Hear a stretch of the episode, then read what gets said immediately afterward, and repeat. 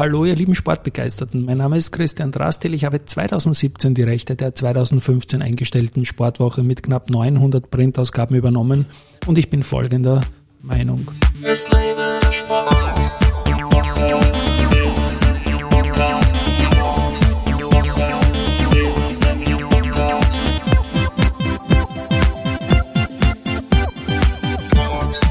Heute zu mir, bei mir zu Gast, nicht zu mir zu Gast, bei mir zu Gast, Christian Buchinger. Er ist Hacklehrer, Sportveranstalter, Studiendesigner und Autor im Social Trading, aber jetzt reden wir über Sport. Du hast die Käfig-WM veranstaltet in Wien. Lieber Christian, worum ging es da? Das ist jetzt auch schon wieder mehr als zehn Jahre her, aber es interessiert mich sehr. Was heißt WM? Sind das Weltmeisterschaften? Also die Käfig-WM habe ich kurz nach meinem Sportstudium auf der Schmelz, in Wien auf der Schmelz, organisiert die ähm, sozialistische Jugend, die sind den Wiener Arbeiter- und Turnverein herangetreten und gesagt, sie wollen unbedingt in Wien mal eine Käfig-WM organisieren. Mit WM ist damit gemeint die Wiener Meisterschaft. Ich habe schon gehabt, Weltmeisterschaft, ja. ja.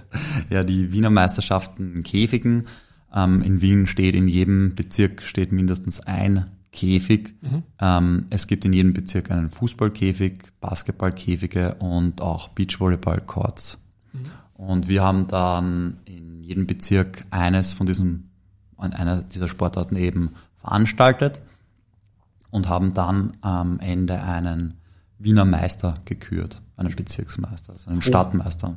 Hochinteressant. Sind die irgendwie vergleichbar in der Größe, die Käfige, oder vielleicht sogar gleich groß? Ja, also die Käfiggröße ist, glaube ich, bauliche Gegebenheiten angepasst. Ja. Es gibt größere Käfige, es gibt kleinere Käfige. Wir haben beim Basketball zum Beispiel immer nur auf einen Korb gespielt. Es war kein klassisches Basketballspiel, es war ein Two-on-Two eben, was wir mhm. gespielt haben. Und beim Fußball war es aber schon ein Spiel auf zwei Tore natürlich. Ja. Und wie war das? Wie viele Leute sind da in einer Mannschaft gewesen? Also in einer Mannschaft waren drei Personen beim Fuß, vier Personen beim Fußball, zwei Personen beim Basketball und Beachvolleyball auch zwei gegen zwei, klassisch. Mhm. Und wie war der, der Modus da? Wie lang Spielzeit und so? Oder wie haben die Bezirke gegeneinander antreten können? WRT ist ja in Wien weit vernetzt natürlich. Genau, WRT ein ganz ein großer in Wien und wir durften dann die Käfige jeweils für einen Tag, das war meistens ein Samstag oder ein Sonntag, reservieren und haben dann in über mehrere Wochen eben in jedem Bezirk den Meister ausgespielt und diese Meister durften dann an den Gürtel, mhm. Gürtel eben. Kennt man, wenn man im Stau steht. Genau, richtig, genau. ja. Da sind ähm, einige Käfige nebeneinander, nämlich ja. da konnten dann mehrere ganzen Bezirksmeister ausspielen. Das war dann ein großer Tag eben, wo wir dann den Wiener Meister gekürt haben. Also zwei Jahre nach der Heim-Euro hat es einen Wiener Meister in der Käfig-WM gegeben. Du warst der Organisator von dieser Sache, die für mich gar nicht so leicht zum Organisieren, weil es ja unglaublich viele Leute auf dem Punkt bringen musst. Ähm, hast du da pro Bezirk und pro Team natürlich Ansprechpartner gehabt, oder? Die ja, dann so Teamchefs oder sowas. Genau, die Infrastruktur hat uns ähm, der Wiener Arbeiter- und Turnverein okay ähm, gegeben. Der hat natürlich sehr weit vernetzt, aber natürlich auch die sozialistische Jugend war sehr, sehr gut vernetzt. Und wir konnten dadurch auch eben die Käfige für uns reservieren eben. Und das war auf jeden Fall die größte Hilfe, die uns da gestellt wurde. Und von der Altersstruktur waren das junge Burschen oder waren auch Mädchen dabei oder gab es auch eigene Mädchenmannschaften? Um, ähm, es waren auch eigene Mädchenmannschaften dabei, die meisten Sehr schön. waren. Und das vor 12, 13 Jahren, ja, genau, super. Ja. Es waren aber die meisten natürlich männlich, jung, junge. Erwachsene waren die meisten, würde ich sagen, ja. Aber es gab kein Alterslimit. 16 aufwärts, ja. 16 aufwärts. Und gibt es da irgendwelche Geschichten dazu, so Torschützenkönig oder irgendwelche Spezialitäten? Haben auch ein paar Promis mitgemacht, die man kennt? Also wir hatten jetzt ähm, schon Vereinsspieler, die in der ersten Wiener Liga gespielt haben, zum Beispiel im Fußball. Wir hatten natürlich auch sehr gute Basketballer, die in verschiedenen Vereinen gespielt haben. Ähm, richtige Profis, würde ich sagen, waren jetzt nicht dabei. Mhm.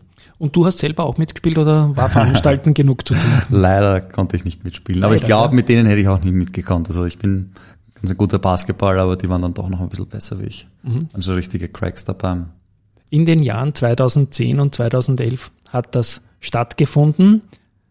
Wer war der Sieger? Welcher Bezirk hat sich da am am Fußballstärksten herausgestellt zum Beispiel? Das ist schon sehr lang her, das kann ich da jetzt gar nicht sagen, okay. wer damals gewonnen hat. Aber es war olympischer Gedanke auf jeden Fall. Auf dabei. jeden Fall, ja. Und wie viele Leute waren da insgesamt in den Käfigen als Akteurinnen und Akteure involviert? Circa nur? Ja, also es haben pro Bezirk unterschiedlich viele Menschen teilgenommen. Wir hatten Bezirke, wo wir Fußballturniere hatten mit einigen hundert Spielern sogar mhm. zum Teil. Ja, also es waren 200 Spielern, glaube ich, in einem Bezirk. Das war das meiste. Und es waren dann natürlich auch Bezirke, wo deutlich weniger Spieler waren. Ja. Und am Schluss dann eben, ähm, wie gesagt, beim Fußball vier gegen vier. Aus jedem Bezirk dann vier Personen. Ja. So schon einige. Jetzt möchte ich noch kurz über dich und Sport sprechen. Du bist Sportlehrer, hast selbst eine aktive Lieblingssportart. Ähm, das wechselt, also meine sportliche Karriere hat begonnen mit dem Kampfsport. Ich habe mit fünf Jahren zum Kickboxen begonnen. Könnte mir auch in Richtung Käfig geben. Ja, genau. Wenn ich ans Oktagon denke oder so MMA oder so. Ja, ja. Das war, wie ich jung war, noch kein großes Thema. Das gab es ja. in der Form noch nicht bei uns in Europa. Das war vielleicht in Asien oder in Amerika der Fall. Bei uns leider nicht. Ich war dann auch recht gut. Ich bin dann mehrfacher österreichischer Meister, Europameister wow. geworden. Das kommt so spät im Gespräch, also ja. meine Interviewführung. Das ist Folge in der Folge halt. Ne? Ja. Mehrfacher österreichischer Meister im Kickboxen. Ja, Wiener Meister, österreichischer Meister und ähm, Europameister. Ja. Wow, ganz großer Respekt. Und wann und, war und das? später dann, Entschuldigung, ja. dass ich gerne. unterbreche. Ähm, später habe ich mich dann weiterentwickelt, bin dann zum Klettern gegangen, zum mhm. Seilklettern, zum Bouldern und durch meinen Onkel dann auch zum Wildwasser äh, Kajakfahren gekommen. Und was kommt als nächstes? Früher gesponserter Profi war. Und was kommt als nächstes? Was kommt als nächstes? Ähm, Im Moment widme ich mich wieder mehr dem Klettern. Okay. Und wie lange bist du jetzt Sportlehrer an der Hack schon? Das ist mittlerweile mein zehntes Jahr. Okay. Ja, also schon länger. Ja.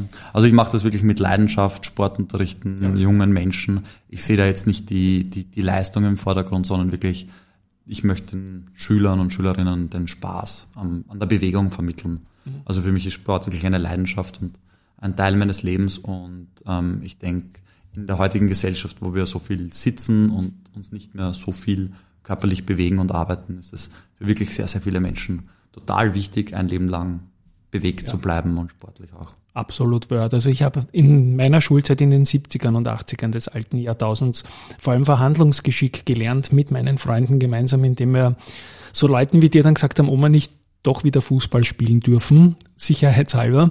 Wie viel Freiraum hast du als Sportlehrer da irgendwie ähm, einzugehen auf die Wünsche der Jugendlichen, die sicher nahe Fußball sein werden, nehme ich mal an.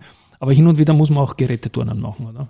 Ja, das ist eine sehr spannende Frage. Also ich würde sagen, wie ich angefangen habe, das war natürlich vor Corona.